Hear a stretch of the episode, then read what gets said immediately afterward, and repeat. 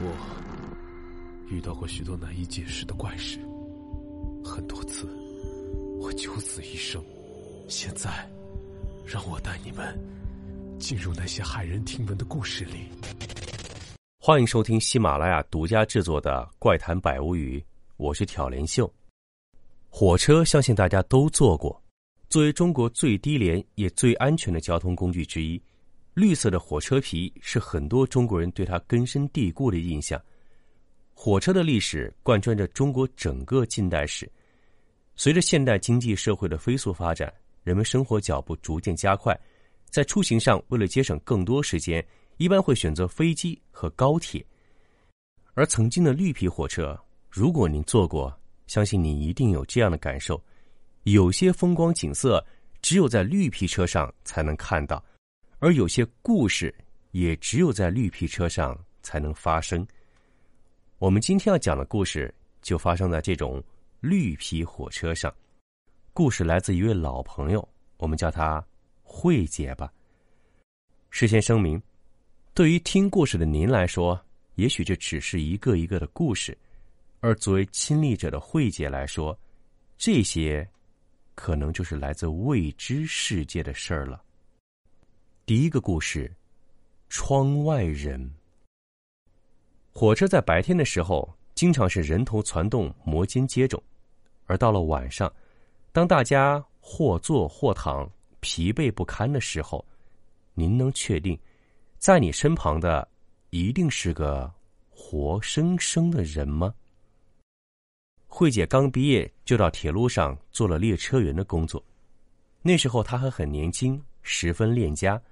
为了方便回家，他放弃了快车，而是和领导一次次请求后调到了慢车上。什么是慢车呢？简单来说，是在全程不到一千公里的路程上要停靠九十八个车站。这是什么样的概念呢？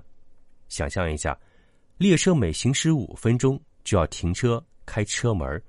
而且还是一辆烧煤的老式火车，工作条件虽然很艰苦，但因为能回家，所以慧姐也并不在乎。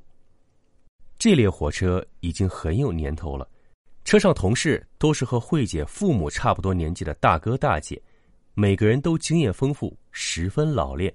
慧姐知道，自己要更加努力适应这样的工作环境。到了晚上，她都是打起十二万分的精神。就怕漏开一次车门，所以全程他都在巡视车厢来回走动，为了让自己更加清醒，只有累的时候才偶尔坐下休息几分钟。那天慧姐上夜班，眼看时间已经临近十二点了，慧姐的困意有点上涌，但她觉得自己可以坚持，再过两个小时就可以交接班了。只是不知怎么的，眼皮越来越沉。慧姐看着车窗外空旷的草原，在黑夜中透着苍凉与隐约的危险。这时，列车开始剧烈晃动，应该是快到站了。慧姐急忙跑到车门口，准备去开车门。列车停下，开门、关门，再次启动。慧姐回到车厢，走到十一号下铺的时候，突然一阵强烈的困意猛然袭来。她想坐下歇一会儿吧，就扶着车厢壁坐到了下铺上。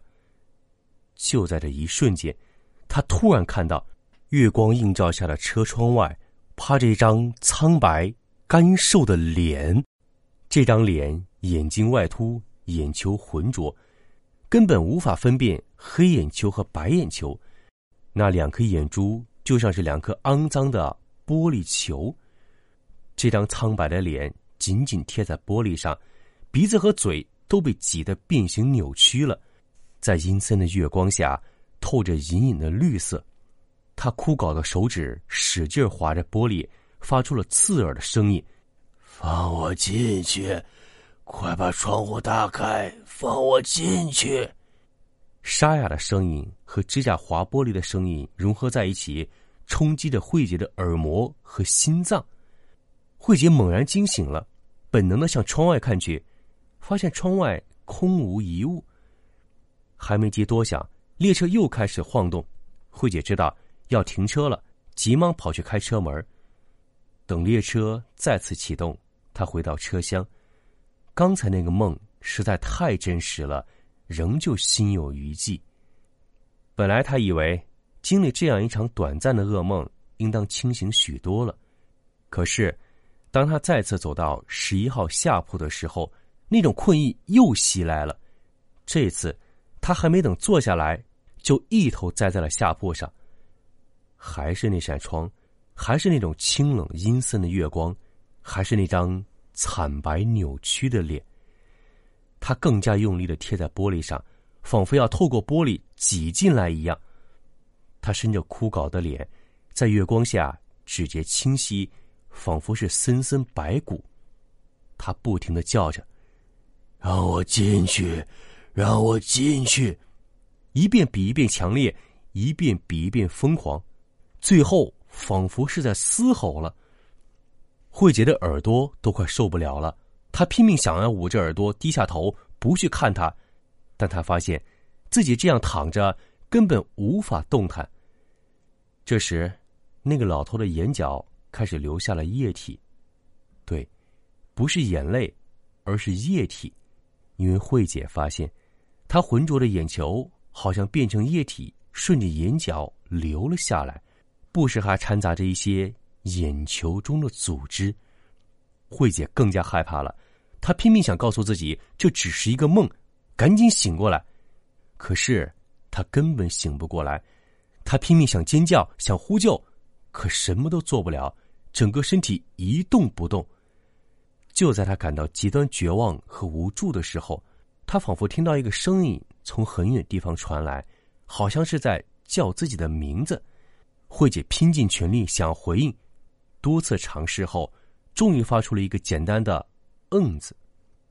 就这一个字，她身上的定身魔咒仿佛解除了。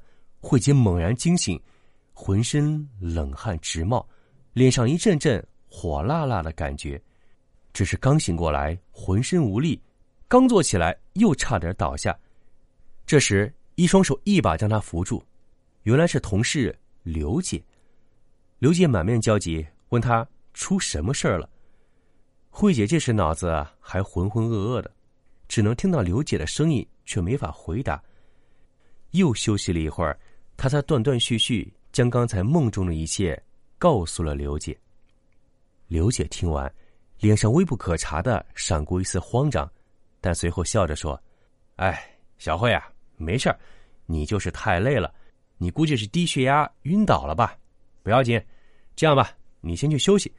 你这车厢啊，我捎带手给你看了，我去和车长说一声，就说你身体不舒服，你先去睡吧，别等交接班了。”慧姐觉得有点不好意思，毕竟刚上班就要别人照顾自己，这样总归是不太妥当吧。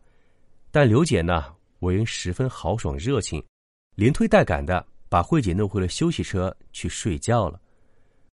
回到休息车，慧姐刚开始还担心会再梦到那个老头，但是她又困又累，不一会儿就睡着了，再也没梦到那个恐怖的老头。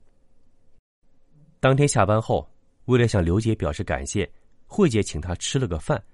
饭桌上，两人都喝了几杯，在酒力的作用下。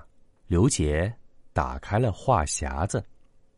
他说：“小慧呀，你呀根本不是晕倒了，你知道吗？在你来之前的一个月，就在那个十一号下铺死了一个七十岁的老大爷，他的长相就和你说的梦中看到的一模一样。那个老大爷呢，当天晚上因为突发心脏病，没有坐到站。”就在中途被幺二零拉走了，后来家属呢也是坐了这趟车过来拉的遗体，估计啊，那老爷子是把魂留在了那一站，这才想坐咱们的车回家呢。当时我不告诉你，是怕你害怕。慧姐听了非常震惊，刘姐看着她的表情，哈哈大笑说：“嘿，小慧啊，没这点胆子。”你还敢来咱们这个车吗？没人和你说过吗？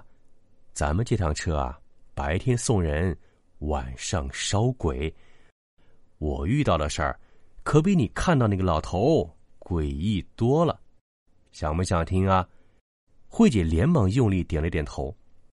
刘杰指指桌上的杯子，豪爽的说了一句：“倒酒。”好，这就是我们今天的故事《幽冥列车》第一页，窗外人。慧姐还讲了很多她的真实经历。如果你想听的话，欢迎搜索《明清异闻录》，带你一起坐上那诡异的午夜列车。